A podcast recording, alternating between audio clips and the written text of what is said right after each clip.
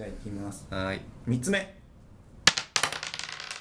1一。リアクティブプログラミング。あおー。帰ってきました。もね。う呼んだ理由でしたもん。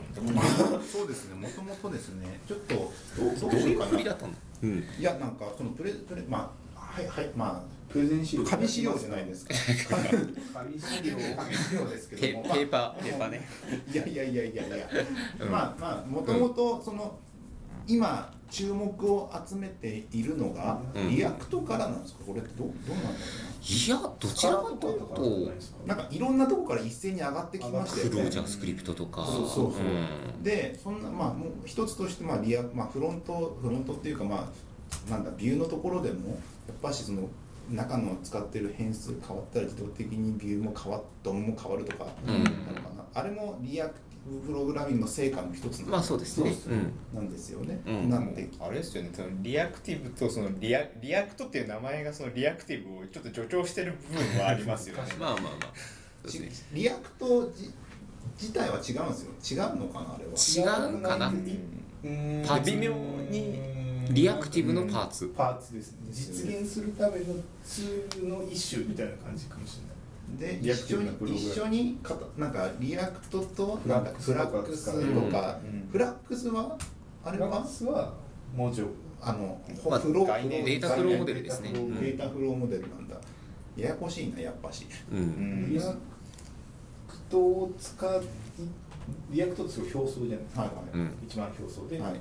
この辺がフラックス裏側のところが作りましょう。ぐるって回るところがうん。フラックスの思想ですねっていうところ。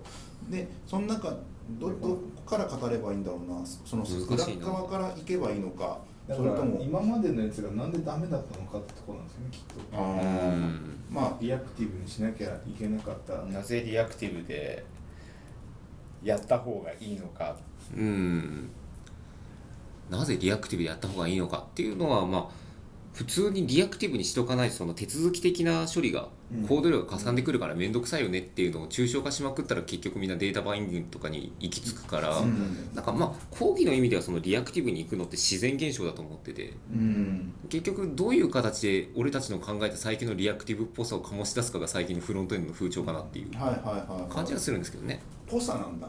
ぽさぽさでそこで本気でリアクティブ。だからそこがやっぱかつての jQuery 時代からこう一個パラダイムシフトがやって起こったドカーンって、はいはいはいはい。ところがそこ今までは静的に固まったものに対してなんか manipulate しにしていくっていうか、はいはいはい少しずつ交換していったり、まあいじったりとかいじったりしてたりとか、うん。うんそうじゃないんだぞなんかフロントエンドにとってリアクティブプログラミングって今のそのじゃあなんで React に至ったかとか、いまあ、 AngularJS が通過してきたかとか、う。んまあ、あとデータバイニング系ですよね、はい。全般。がなぜ来たかっていうのを理解する助けにはなると思うんですけどもね、はいはいはいなんはかまあどちらかそういうい方向から見るものであって、うん。うんリアクティブプログラミングがこれからフロントエンドで来るっていうのはなんかちょっと違うのかなっていう気はなるほど。しています。なるほど。これよくあるやつですまあプラスしていただいたやつですよね。そうそうう。ん。わからんわからん。わからん。音声だから。ですよね。でも減算加算とかをまあ A A なんか変数 A なんと変数なく思うのがやっぱりあのあれな気がするんですよ、うん。あのえっといいも悪いもネイティブフルネイティブさんが、はい。さ席巻してくれたじゃないですか、うん。あれのおかげでこっちに流れてきたんじゃないかなって気がああそれはあるかもしれないですね。若干してるっていううんなんかそっちのなんかやり方をやらないと、ん。そのいわゆるウェブ標準の中でも、うん。そっちに寄っていかないとなんかリッチな UI とかここから先辛いよってこれ以上なんかダイナミックなウェブを作っていくのはもうかつてのページをダイナミックに構成していくんじゃなくてみたいな、もううん。UI というかなんて言えばいいんだろうなんて言えばいいでしょうなんかネイティブっぽく作らないとダメだよねっていうのが一個うん。ある種そのうん。助けになっているようなな気がなんとなくするんですよ。はいはいうんライブラリとしてそのなんか Reactive Extensions とか、うん。そっち系が来たらなんかまあネイティブ方面からの圧は感じますよね。そうそうだから、うんなんかインターフェースかつてウェブは文章だったじゃないですか。今は文章なんだけど、はいはいはい。まあ HTML 文章。文章の文章とそのアプリケーションってやっぱ違う。はい。根本的に違うぞ、でその今までやっぱ文章の補強でどんどんライブラリができていったのがやっぱそっちの方面じゃなくてアプリケーションとしてちゃんと作らなきゃいけないっていうのが多分、うん要求からこっちの方面に流れてる気が常々してるっていう。うん。だからネイティブありがとうみたいな。だからじ実際実際それでまあ現場投入しましょうっていうところまでもう来てるんもういける。んえこれ？こういうやつ？あこういう FRP? FRP K ライブラリ？っていうライブラリは少人数ならやっぱそこで問題あいらないと思ってて、はいはいはい。根本的には。いらない。あ最近のトレンドに乗るんだったらそれこそじゃあ React 使いますとかフラックスしますとか言ったら、うん。じゃあなんかそういうリアクティブな仕組みってもうフロントエンド作ってるんですよ。どのタイミングでも持ってるから。なんかそこにことさらこのじゃあ RX 系のうん。RxJS だとかうん。を入れる必要ってどれぐらいあるかって言ったらまあまあそうそうないでしょうと、うん。やっぱそういうものなんだ。うん。楽になるだけなんですよね、楽楽になるの？そもそも。若干。なるかな？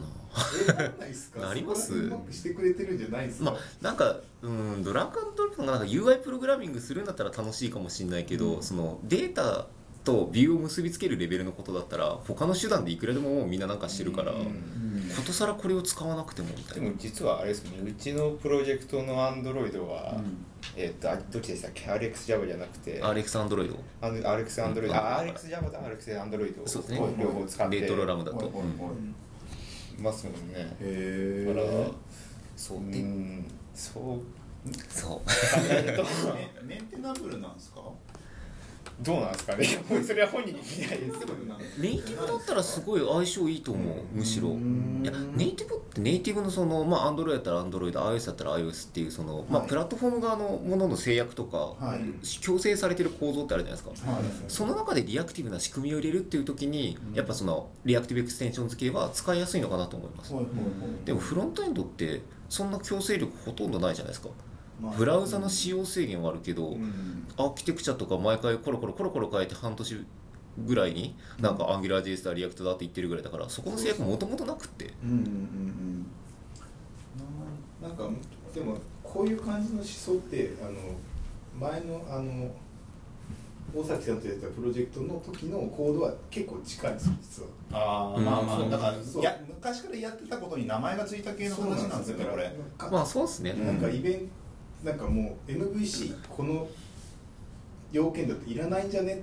と思ってなんかモデルとか作んなかったですかフロントで、うんフロントはもう完全に UI 制御だけみたいな感じにして、うんあとでベイページつなぐみたいなやり方でやったのが最初のあのフリーまあそうですね。ごまかしましたけど。だからだからでもまあ誰でも名前つけた方が一つのバズワードとなってバズワードバズワードになることによって、まあ、この技術すごいらしいよって言ってなんかそれを覚えようとする人が増えてきて、うん。まあ、本とかも出たりブログ書いたりとかしてそれでだんだんコミュニティが形成されてって、うん。さらに発展していくっていうやつじゃないですか。だから僕当時だからあのフンフリーの時に さらに言うとなんかディレクティブみたい。な仕組み作ってたじゃないですか、はいはいはい。なんかタグ1個貼るとその中に自動的にコンポーネントが作れるみたいなの作ってたじゃないですか、はい。あれとかもうだからあの今でこそディレクティブって名前がついてくれたけど当時はなんかこういう仕組みだったら楽いいなとか思って作ってたのがうん。なんかなんかちゃんとやなんか名前がついて名前がついていくとはい。うん。良くなっていくみたいな。なるほど、ね、再発見が多いですよね。最近は。コンポーネントの再発見とか MVC の再発見とか。コンポーネントとかって言ってなかったけどなかったですねコンポーネントの概念ですなんか、うん。なんかデータ属性にめちゃくちゃ突っ込んで巨大なデータ属性作ってたじゃないですか、はい。うん。で1個のタグになんか API に URL を渡してテンプレートを選択して、うんそれをサーバーサイドの人が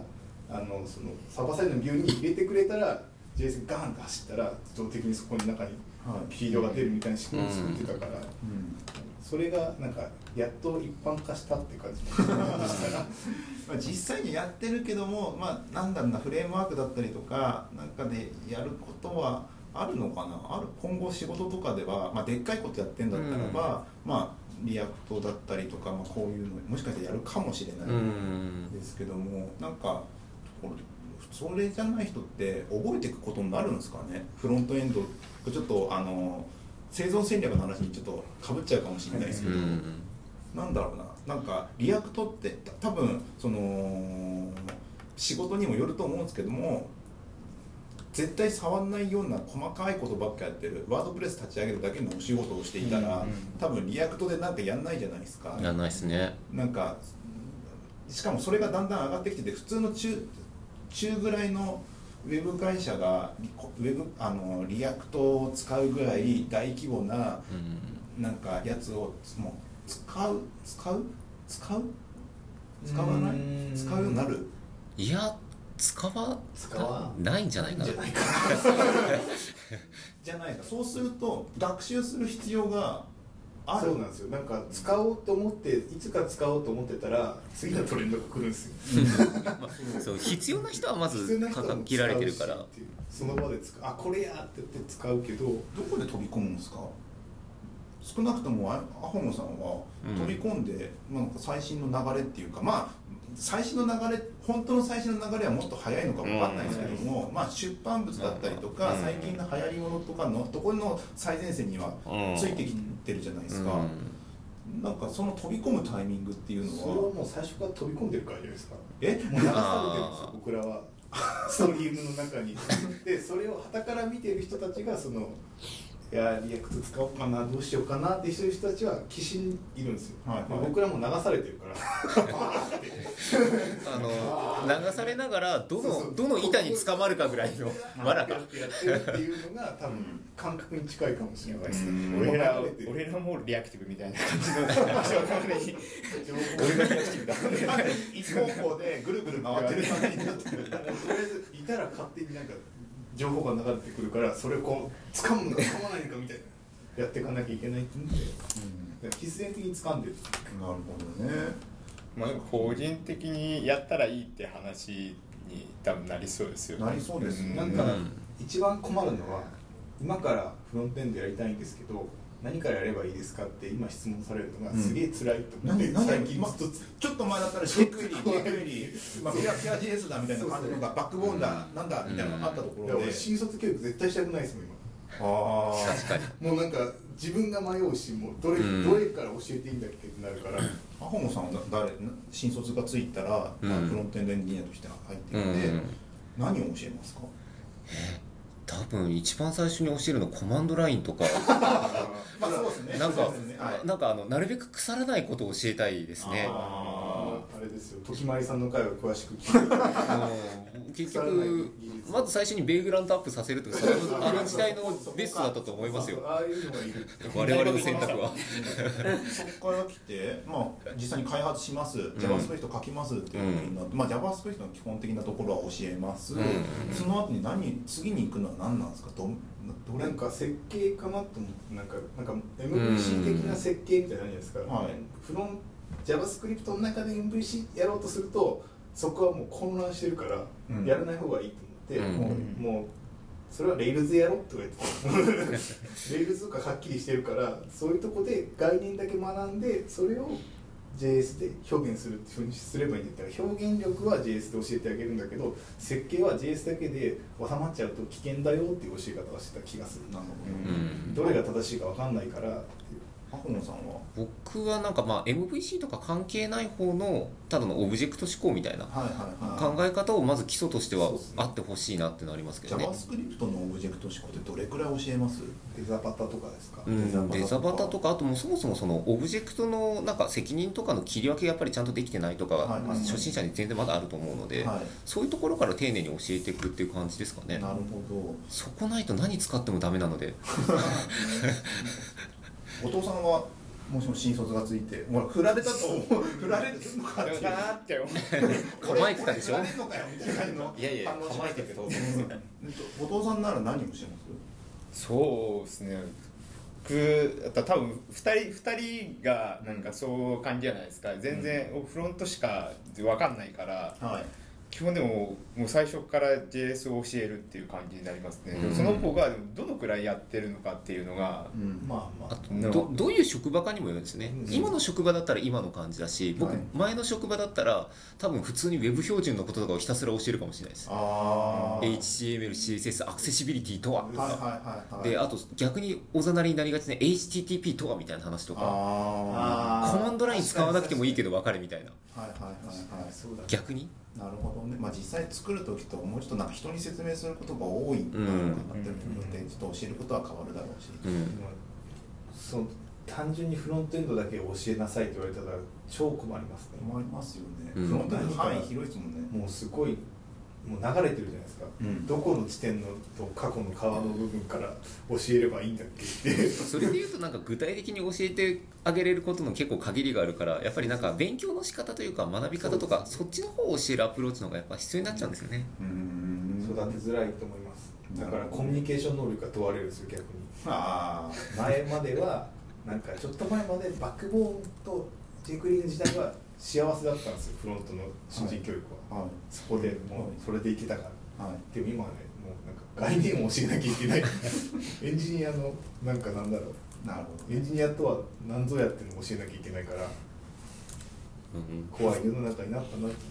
フロントエンドのハードルが上がってる感はありますよね。ね。徐々に徐々に。なるほど。でもいやあ多分なんか JavaScript おじさんとかは特にそうですけどね。そうですね。うん CSS おじさんも自分からハードル上げてますけれどもそう、まあ、そういうおじさんたちに捕まらなかったらまだ平和だと思うんですけどね。うん。フロントエンドって。うん。なんか単純になんか作り作りたいものをあるようにモチベーションを持っていくのがなんか一番いいような気はするんですけどね,、あ教える上で。ううん。うそう。作りたいものあったら勝手にどんどん作っていきますからね。そうですね。うん。なるほどねまあ結構リアクティブプログラミングの話全然その話になくて全然全然ならなかった。なんか資料がちゃんとしてるんで資料を見るのが一番いいわけ資料はですねよくできてるんですよ。そう。おおやこのったトランジションとか。トランジション。そこせやろ？それベーコン JS やで。トートーキーでしたトーキートトーキー JS でもトランジションは CSS やで。当たり前だけど。よくよくできてるんですよね。この久しぶりにこのね明朝を使ってとかねすごい好感度が RP 界隈はノイズが多いと。最近ここれねなんかねちょっと太めのボールドのやつを使うやつらが最近多かったんですけど、はい。ここでまた明朝回帰っていう細い。見出し明朝明朝ね。これがねかなり好感度高かったんですよ僕のリアクティブマインド。この2週間で何かアップデートとかありました？リアクティブ。いやもともと温故知新系だから全然うん。どちらかというとキータに記事が増えたなっていう気はしました。ああなるほどねまあ大変ですだったか。な、なんかあの猫パンチしてるとことかよくできますこれあ動画とか出てきたりとか。これこれね。こういうね。はい。もうこっち読まないですもんね。あ小賢したらね。まあなんか歴歴史があるんですよねやっぱね、うん。でそうそうそう。なんかなんだろうねみんなすげえって言ってるのずっとフロントエンドでやっててなんだなんかあのあれがクソだっていうところが、うん。なんか一つずつ解決されていって、このそうリアクティブ、ね。急に救世主かのように見えるけれども昔からあるみたいなものにちょっとこうありがたがあるっていう。ただフレームワークとかもいっぱい増えてきてなんかどんどんなんか蓄積されてってる、うん。名前がついた。名前がついて蓄積もされていて。でこれからそこを覚えていくことによってなんとなく道がだんだんこういう図をきれいに書いて説明してくれる人が出てきたよっていう。あのフローこれすごい大事。なんかこういうことってなんとなく思ってたんだけど、ん。こうやって図解してくれてすごい分かるようになったのが昨今です、うん。こういうの大事。このフローの図って誰が書き出したんですか？なんかあのなんかデデイビー・プレスもそうこの図が同じような、でも典型的な図ですよこれは。典型的な図ですよね、なるほでもよくできてるとこの丸であってこれこれでくっつけるみたいな。くっつけてっていう話ですよね。ガチョンって。ちょーんうん。そうそう。でインターナルで絶望の数こ絶望れはねしんどいですね、これはもう本しんどい当ですねこの API デザインが頭おかしいから多分流行ってないっていうのは少なくとも JavaScript にとっては。はいはいはい。このこの辺の図とかよくすっごいよくできてるね。これは引用ですよ図は。この辺完全に。この辺の図最初に作ったやつが偉いですそうよ伝統的な。だから一生懸命流行らせようとしてる力がすごいですよね。そうそう。でうん。まあ流行らせるっていうか多分その Reactive Extensions が使われてる本来の業界では普通に多分使われてると思うので、はいはいはい。さもありなでデモを見てみましょうと。でデモがあってもうだってプレゼンあの一回ググリーかな？グリーかなんかどっかでほうほうあのープレゼンしてる時にツイッターで紙プレゼンだとかすげえ言われてて なんか時間がぴったしに終わるっていうかそのなんかそういうことデデモとかあるじゃないですか。デモとかもう完璧に時間こなぴったしに終わるっていうかほうほうほう。もう綺麗な流れでやっててなんかすげえなっていうのをツイッターで実況してる人もいて。へえあマテリアルデザインの話？マテリアルデザインの時かなそうですよね。グリーンだったらそうだ。うん、なので結論でデータのフローの関係性を宣言する、そう宣言的に書くっていうのがまあ結構うん。美味しいところですもんね。癖はあるけど差は差は触れてみると発見があって面白い、うん面白い。そう。温故知新。楽しい、うんなんかここにベットするぞっていう感じではないんですねあくまでああそうですね。僕もこれ喋るにあたってやっぱり調べ直したりとか、ん。解釈し直したりって感じで、うん。まあ勉強の一環って感じですかね。なるほどね。いやいやーまとどどうですね。どうですか？今年2015年のフロント界隈は。どうなりそうですか？フロント界隈でどうなるんだろうななんかいきなりシフトしましたね。いやなんか まとめ的にちゃんと言っとこうかなと思ってちょっとね正直読めなくなってきて。る、うん。だからあの目標を設定する時期じゃないですか。はい。だから CSS をちゃんとやろうって思う なるほどね。CSS はまだ死なないけどなるほどね。JS はね結構ねいろいろ変わっていくから、ん。その変わっていくものにこううまく乗っていかないとそう。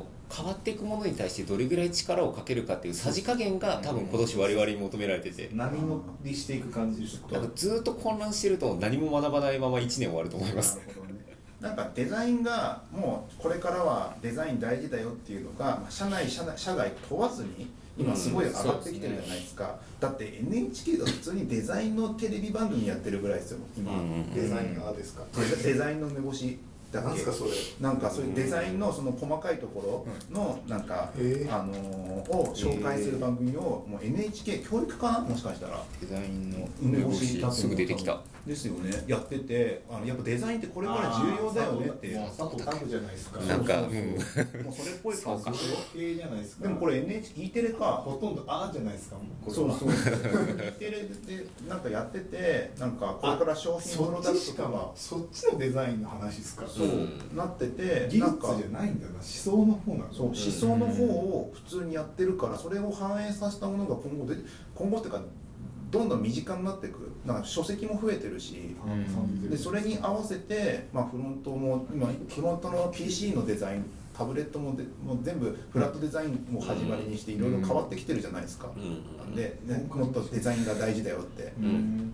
でそれに合わせてフロントエンドの技術も乗っかっていくのかな。そのフラフラットデザインとは言ってもなんか動きとかすごい今要求あるじゃないですか、ただこれ表層のデザインとかじゃないですよね。でもどっちかっていうと。なんかまだ始まったばっかだから、ん。アフォーダンスの話とかしたいだから誰のためにでのデザインでしたっけあそこら辺の話とかも入ってきますね。フォーダンスの佐々木さんがここにあ本当だ。そうそうあこう1回目からもう佐々木さんじゃないですか。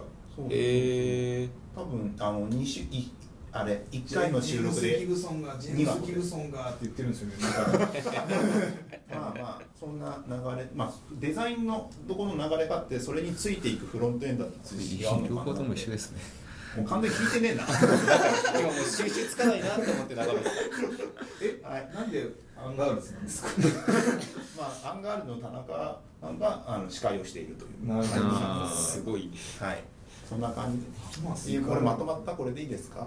デザインデザインですね。そうデザインがまず最初にあってそれについていく後ろについてくるっていうのがちょっと見えてるのかなっていう感じ、うん。まあ、一方向としてありますよねそうんうれも、んまあでもそうですか。ねでもウェブに関してはまずなんかそのウェブ自体のそのインフラ面としての進捗もあるとは思うので、うんなんかそろそろアクセシビリティとかみんな思い出した方がいいんじゃないとか。あまあうちの会社とかあんまりいらないかもしれないけど、僕はなんか今年アクセシビリティやろうかなと思ってます。あなるほどね。あと端末とかも増えてきますもんね、うん。なんかウそうあェブって一言言ってこもっちがバカ売れしたらうん。変わるぜ。うん。デザインが何とかっていう話デザインにも追いついてるのかそのそもそもじゃあクライアントサイトといえるデバイスの変化とか、まあ、マルチデバイスとか、うん。あれに振り回されてるのかともありますしね、うん。そうっすよね。プ結局ロダクトみたいな。うん、デザインも結局プロダクトとかデバイス側に引きずられると思うので、うん結局でも考える視点が変わざ変わりざるを得ないみたいな感じになってきそうな一年ですよね。だってもう、ん。あのウォッチがウォッチがなんかウェブ表示の技術でアプリ作れますだってなった瞬間に我々の仕事は明日から変わるわけです。よそうですね。もうなんかブラウザとかじゃないこれだウォッチだってう。ん。まあそういう流れがアドムシェルみたいなんでやるのが、そうで2016年のフロントエンドエンジニアはみんなアトムシ使ってるかもしれないですよね。ですね。っていうのはあり得るぞ、うん。2020年ぐらいになったらもしかしたらウェブアプリケーション今の他の技術で使ってるかもしれないですもんね。そうですよね、うん。普通のウェブサイトぐらいしか作る道具ではなくなってウェブ技術っていうのが、うん。ウェブアプリケーションはもっと違う飛躍的な技術になってるかもしれないし、うんプラットフォームっていうかね。2020年。まあ覚えなきゃいけないことは尽きないですね、そうですよ こんなわけで、はい、1時間です、これで。はいはい、どうでしたか、本さん。いやもうなんか前評判通りというか聞いてた通りのノリで たまに収集がつかなくなる感じとかはい、なんか佐竹さんの一人遊びの声が聞こえてくる様子とか喋って後ろで喋ってますこれ、これ完全に、完全に、これねこちらの話を聞いてないですか。これこれはい。まあ押村区は美味しいお店の話をしたかったですねはい、本当に長い間あの聞いてくれた皆さんありがとうございました。ありがとうございましたなのをなんかフェイスブックとかでなんかで奥シェアしてもらったりとかすると皆さん喜びますって。もう何何を 忘れちゃったよ。久しぶりすぎて何言えばいいか忘れちゃったよ。高井君の主演の人、伊藤歩夢さんです あゆあゆみかもしれないもう収集がつかない。はい、というわけで、えっ、とですね、来週はお休みです。また再来週に、えっ、と、ちょっと。せいですいませんが、えっと4月には立て直してできればなと思うんで、なんかこれからもよろしくお願いします。はい、というわけで、長い間ありがとうございました。ありがとうございました出しためっちゃシンクロニシティじゃないですか